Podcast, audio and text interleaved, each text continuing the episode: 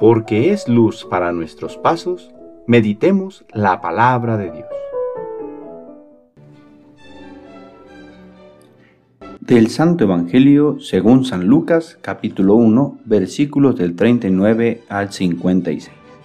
En aquellos días María se encaminó presurosa a un pueblo de las montañas de Judea, y entrando en la casa de Zacarías saludó a Isabel. En cuanto ésta oyó el saludo de María, la criatura saltó en su seno. Entonces Isabel quedó llena del Espíritu Santo, y levantando la voz exclamó, Bendita tú entre las mujeres y bendito el fruto de tu vientre. ¿Quién soy yo para que la madre de mi Señor venga a verme?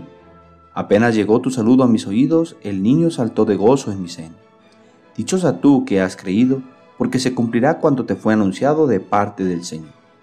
Entonces dijo María, Mi alma glorifica al Señor, y mi espíritu se llena de júbilo en Dios mi Salvador porque puso sus ojos en la humildad de su esclavo.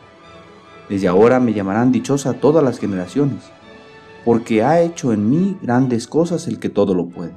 Santo es su nombre, y su misericordia llega de generación en generación a los que lo temen. Ha hecho sentir el poder de su brazo, dispersó a los de corazón altanero, destronó a los potentados y exaltó a los humildes. A los hambrientos los colmó de bienes y a los ricos los despidió sin nada acordándose de su misericordia, vino en ayuda de Israel, su siervo, como lo había prometido a nuestros padres, a Abraham y a su descendencia para siempre. María permaneció con Isabel unos tres meses y luego regresó a su casa.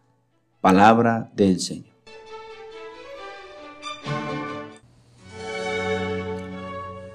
Hoy lunes 31 de mayo celebramos la fiesta de la visitación de la Santísima Virgen María. Concluimos el mes de mayo con esta fiesta en honor de la Virgen María, que coincide cronológicamente con los meses que irían del tiempo con respecto a la Anunciación, el 25 de marzo, y con el nacimiento de Juan el Bautista el 24 de junio. En continuación con la fiesta de la Santísima Trinidad, celebrada ayer domingo, podemos contemplar la acción de una mujer llena de Dios, pues María es sin duda la mujer a quien la Trinidad llenó con su gracia impulsando la fe y esperanza con que oraba constantemente a Dios Padre, quien había escogido al pueblo de Israel para mostrar su amor a los hombres, y sin duda que como el resto de los fieles de Israel, oraba por las promesas hechas a los antiguos padres.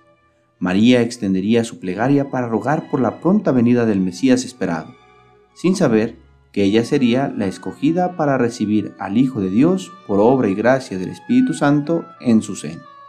En María vemos que la acción de Dios en nosotros nos ha de impulsar a la caridad.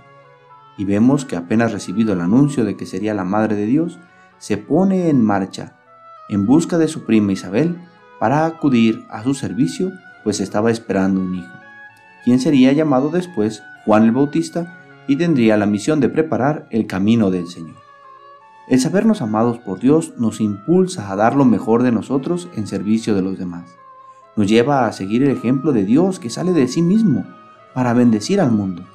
Así nosotros debemos salir de nosotros mismos para voltear a ver las necesidades de quienes nos rodean.